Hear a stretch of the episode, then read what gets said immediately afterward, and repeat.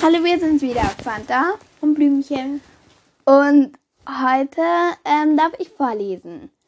Das bin ich, Aphrodite, unsere erste Göttin. Die Römer nennen mich Venus. Ich bin unsterblich. Zu meiner Familie gehören.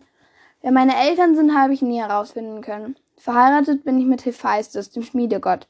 Hephaistos ist ein ziemlich brummeliger Geselle, zu dem die meiste Zeit seiner Werkstatt beschäftigt. Darum hat er kaum Zeit für mich. Ist es da verwunderlich, dass ich von ehelicher Treue nicht viel halte? Ich habe viele Kinder. Die meisten stammen von meinen zahllosen Liebhabern. Das berühmteste Kind ist Eros, besser bekannt als Amor, der kleine Liebesgott. Er hat Flügel auf dem Rücken, und wenn er mit einem seiner Pfeile trifft, verliebt sich sofort unsterblich in den erstbesten begegnet. Meine Heimat ist der Olymp, der Berg der Götter. Dort habe ich einen Palast aber da halte ich mich nur sehr selten auf. Am liebsten streife ich mit meinem Sohn oder einem meiner Liebhabern durch die Gegend, gerne auf Zypern. Das ist meine Lieblingsinsel. Das kann ich besonders gut. Ich bringe die Liebe in die Welt. Kann es eine schönere Aufgabe geben? Überall, wo ich auftauche, kriegen die Menschen und manchmal auch die Götter rote Ohren und schweißnasse Hände. Das mache ich ganz und gar nicht. Hass und Streit, Mord und Totschlag, Krieg und Gewalt, Schimpfen und Meckern, überhaupt alle griesgrämigen, schlecht gelaunten und lieblosen Menschen und Götter, die sich das Leben gegenseitig schwer machen. Wenn es nach mir ginge, wäre die ganze Welt voller Liebe. Wäre das nicht wunderbar? Dies ist meine Geschichte. Ich werde wohl nie herausfinden, wer meine Eltern sind. Manchmal habe ich den Götterkönig Zeus im Verdacht, mein Vater zu sein. Er hatte mal ein Verhältnis mit Dione, einer unbedeutenden Göttin, die sich nur selten bei uns auf dem Olymp blicken lässt. Ich sehe Dione etwas ähnlich, vielleicht ist sie also meine Mutter. Doch immer, wenn ich sie oder Zeus auf meine Herkunft anspreche, lächeln sie nur und schweigen. Es gibt auch Menschen, die behaupten, dass ich aus dem Meeresschaum geboren würde. Einfach so. Danach sei ich auf einer großen Muschel zu einer Insel geschwommen und dort an Land gegangen. Entweder auf Kythera oder auf Zypern. Eine merkwürdige Geschichte. Auf jeden Fall scheint sich hinter meiner Abstammung irgendein Rätsel zu verbergen, das ich wohl nie lösen werde. Doch ich will nicht mit unlösbaren Rätseln langweilen, sondern dir lieber eine andere Geschichte erzählen, die dir zeigen wird, wie groß die Macht der Liebe und ihrer Göttin ist. Es begann an dem Tag, an dem Peleus und Thetis heirateten. Du hast von den beiden schon gehört. Es sind die Eltern dieses Angebers Achilles, Zeus hatte alle Göttinnen und Götter in seinen Palast eingeladen. Dort fand das Fest statt. Alle bis auf Eris, die Göttin des Streits. Sie will nie einer in ihrer Nähe haben, schon gar nicht auf einer Hochzeit.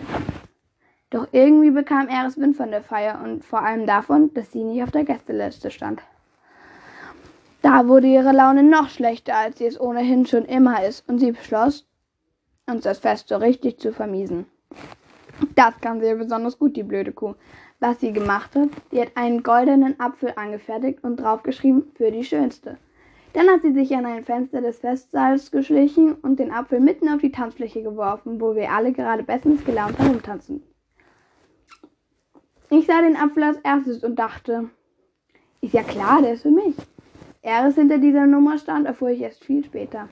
Ich wollte den Apfel gerade in einem Bausch meines Gewands verschwinden lassen, da stellte sich Athene vor mich, diese Tochter des Königsvater Zeus und eine mächtige Kriegsgöttin. Gib ihn her, keifte sie, der ist für mich. Von wegen, schnaufte Hera. Zeus Ehefrauen traten neben Athene. Ich bin hier die Chefin, der Apfel gehört mir. Das werden wir ja sehen, schaltete sich Demeter ein, die Göttin der Felder und Wesen, äh, und Wiesen. Oh ja, das werden wir sehen, schrie Artemis, die Jagdgöttin, und stürzte sich auf mich. Sei froh, dass du das, was dann auf der Tanzfläche abspielte, nicht gesehen hast. Das war vielleicht ein Gekreisch und Gekloppe, reichlich unwürdig für so ein göttliches Fest. Gut, dass die Menschen nichts davon erfahren haben, weil außer Theseus kein Sterblicher zugegen war. Irgendwann wurde Zeus die Sache zu bunt. Er wollte weiter feiern und er bat die drei Göttinnen, die sich bis zum Schluss um den Zankapfel geprügelt hatten, die anderen hatten, sie, hatten inzwischen aufgegeben, vor seinen Thron. Seine Frau Hera, seine Tochter Athene und mich. Wir drei sahen ziemlich mitgenommen aus, die Haare zerzaust, die Gesichter zerkratzt und die schönen Gewänder zerrissen. Papa, rief Athene, du musst dich entscheiden. Wer von uns dreien soll den Apfel haben? Ja. Wer von uns dreien soll den Apfel haben? Doch sicherlich ich, oder? Äh, also, ich weiß jetzt auch nicht, drückste Zeus. Ich wusste genau, was in ihm vorging. Er wollte sich mit keiner von uns verderben, also musste die Entscheidung jemandem anders überlassen. Ich hab's, sagt er schließlich. Liegt alle drei zum Ida-Gebirge. Das liegt vor Troja. Dort hütet Paris, der Prinz von Troja, eine Schafherde. Paris kennt sich mit schönen Frauen aus, so sagt man. Er soll entscheiden, wem von euch der Apfel zusteht. Die Unterlegenen werden sein Urteil akzeptieren. Verstanden? Mein Sohn Hermes wird euch begleiten. Wir sind natürlich sofort zum Berg Ida aufgebrochen. Die Sache musste geklärt werden. Vorher haben wir uns aber noch schnell umgezogen und unsere, Kle und unsere Kratzspuren und blauen Flecken verschwinden lassen. So zu Haus wollten wir keinem Sterblichen unter die Augen treten. Wäre ja echt peinlich gewesen. Hermes flog vorne weg, wir drei hinterher, und im nächsten Augenblick standen wir schon vor Paris. Kannst du dir vorstellen, wie der guckte, als so früh am Morgen wie aus dem Nichts vier Gottheiten vor ihm auftauchten? Der war kreidebleich im Gesicht und konnte anfangs nur unverständliches Zeug stammeln. Stell dir vor, wie vier würden frühmorgens plötzlich in deinem Zimmer auftauchen. Das würde dir auch die Sprache verschlagen. Hermes erklärt ihm unser Anliegen und dann hat der Göttervater bestimmt, dass du die Sache entscheiden sollst, mein lieber Paris. Der junge Mann nickte betreten. Natürlich wusste er, dass er sich dem Ganzen nicht entziehen und einfach weglaufen konnte. Ein Sterblicher gegen vier Gottheiten, den Wettlauf hätte er nicht gewonnen. Also gut, sagt er schließlich. Tja, wer soll den Apfel haben? Ihr seht doch alle drei gut aus. Er musterte uns von oben bis unten. Ich setzte mein strahlendstes Lächeln auf dem niemand widerstehen kann, und klimperte mit den Wimpern. Paris schluckte. Tja, ich würde sagen, damit er da vor ihm heransfort. Warte, ich würde gerne einen Augenblick alleine mit dir sprechen, unter vier Augen. Was hatte sie vor? Ich vergaß für Überraschung das Wimperklimpern. Kein Problem, sagte Paris, wie du wünschst. Dort hinten ist ein Bach. Wir könnten uns ans Ufer setzen und reden.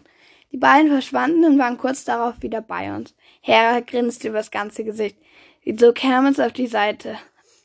Athen und ich bespitzten unsere göttlichen Ohren. Ich habe ihm versprochen, flüsterte Hera, dass er der mächtigste König auf Erden wird, wenn er den Apfel mir zuspricht. Völlig klar, dass er sich für mich entscheidet. Du hast ihn bestochen? fragte Hermes. Logo, sagte Hera zufrieden. Warum denn nicht? Mir fiel die Kinnlade herunter. Ich dachte, es ging, ich dachte, es ging hier um Schönheit und um ein faires Urteil. Ich wollte mich gerade beste ich wollte mich gerade beschweren, da ging Athena auf Paris zu. Ich würde auch gerne ein Wörtchen mit dir reden, sagte sie. Das gleiche Spielchen. Sie und Paris verschwanden kurz, und als sie zurückkamen, grinste Athene breit. Ich habe ihm versprochen, dass er der größte Krieger auf Erden wird, raunte sie Hermes zu, wenn er sich für mich entscheidet. Hermes schüttelte wortlos den Kopf. Hera stemmte wütend die Hände in die Hüften. Ich schnappte nach Luft. Paris war sichtlich verwirrt. Er rang die Hände, sein Blick wanderte zwischen uns dreien hin und her. Plötzlich hatte ich eine Idee. Komm mit, stieß ich hervor. Ich muss auch mit dir reden. Ich zog den zitternden Sterblichen an die Seite. Wollen doch mal sehen, dachte ich, wer diesen Wettkampf gewinnt. Und wer das verlockendste Angebot machen kann. Möchtest du die schönste Frau der Welt heiraten? fragte ich ihn gerade heraus. Die schönste sterbliche Frau, meine ich? Die schönste Göttin bin ja ich. Paris Ohren begann zu glühen. Ich sah Schweißperlen auf seiner Stirn. Zwei gute Zeichen. Klar, das würde ich gerne, sagte er mit belegter Stimme. Dann sprichst du den Apfel mir zu. Verstanden? Paris nickte nun. Ich hatte ihn am Haken, da war ich mir sicher. Männer sind doch alle gleich, überall auf der Welt. Liebe und Schönheit, damit kriegt man sie immer. Wir kehrten zu den drei anderen zurück. Also? fragte Hera herausfordernd. Nun sag schon, fauchte Athene. Paris räusperte sich, dann gab er sich einen Ruck und rief laut, Aphrodite ist die schönste Göttin. Ihr gebührt der goldene Apfel. Ich lächelte triumphierend. Hatte ich es doch gewusst. Athen und Hera schauten Paris wütend an. Das wirst du uns büßen, schnappte die Götterkönigin noch. Dann waren sie und Athen auch schon verschwunden. Paris schien die Drohung überhört zu haben. Wann kriege ich denn das, was du mir versprochen hast? Er trippelte ungeduldig von einem Fuß auf den anderen. Da gibt es ein kleines Problem, sagte ich. Die Frau, die ich dir versprochen habe, ist verheiratet. Sie kann ihren Mann nicht einfach heute die Polter verlassen. Wie jetzt? Paris entglitten die Gesichtszüge. Versprochen ist versprochen, wird nicht gebrochen. Nein, nein. Ich legte beruhigend meine Hand auf seine Schulter. Das kriegen wir schon hin. Du musst dich nur ein wenig gedulden. Wie lange dann? Ich zuckte die Schultern. Zeit ist relativ. Die Frau, die ich meine, heißt Helene. Sie ist die Göttin von Sparta, verheiratet mit König Menelaos. Ich werde meinen Sohn Eros nach Sparta schicken. Er wird einen seiner goldenen Pfeile auf sie abfeuern. Du wirst eine Gesandtschaft nach Sparta anführen. Dabei wird sich Helene dich verlieben, ihren Mann verlassen und mit ihr nach Troja ziehen. Woher weiß sie das alles? fragt Paris ungläubig. Göttergeheimnis, sagte ich. Such, such dir, bis es soweit ist, doch erst einmal eine Freundin. Vielleicht eine der hübschen Bergnymphen, die hier in der Gegend leben.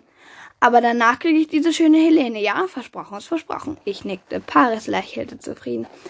Ich habe wirklich nicht geahnt, welches Unheil ich mit meinem Angebot über Paris Heimstatt Troja heraufbeschwor. Helenes Ehemann Menelaos wurde natürlich stinksauer, als seine geliebte Frau ihn verließ und mit Paris nach Troja ging. Er und sein Bruder Agamemnon trommelten tausende griechische Krieger zusammen und begannen einen Krieg gegen Troja, der zehn Jahre dauern sollte und bei dem unzählige Helden den Tod finden sollten. Aber das ist eine andere Geschichte. An diesem Tag im Idergebirge ging es um nicht weniger als um die Ehre der Allerschönsten. Ich musste diesen Apfel einfach haben. Das kannst du doch verstehen, oder? Naja, geht so. Hm, ja. Aber ich meine, eigentlich finde ich ja, ja, ich meine, ist besser als der, äh, als der, na, wie hieß er jetzt? Ich schau kurz nach. Achilles, der unbedingt in den, Ja. Ich bin gar nicht traurig, ja, ich finde die Geschichte okay, aber, ähm, über die Helene ähm, wird dann eh noch, äh, also da, da gibt's dann auch eine Geschichte dazu. Die stellt sich auch vor. Genau. Ähm, Ja. Dann sagen wir auch schon tschüss.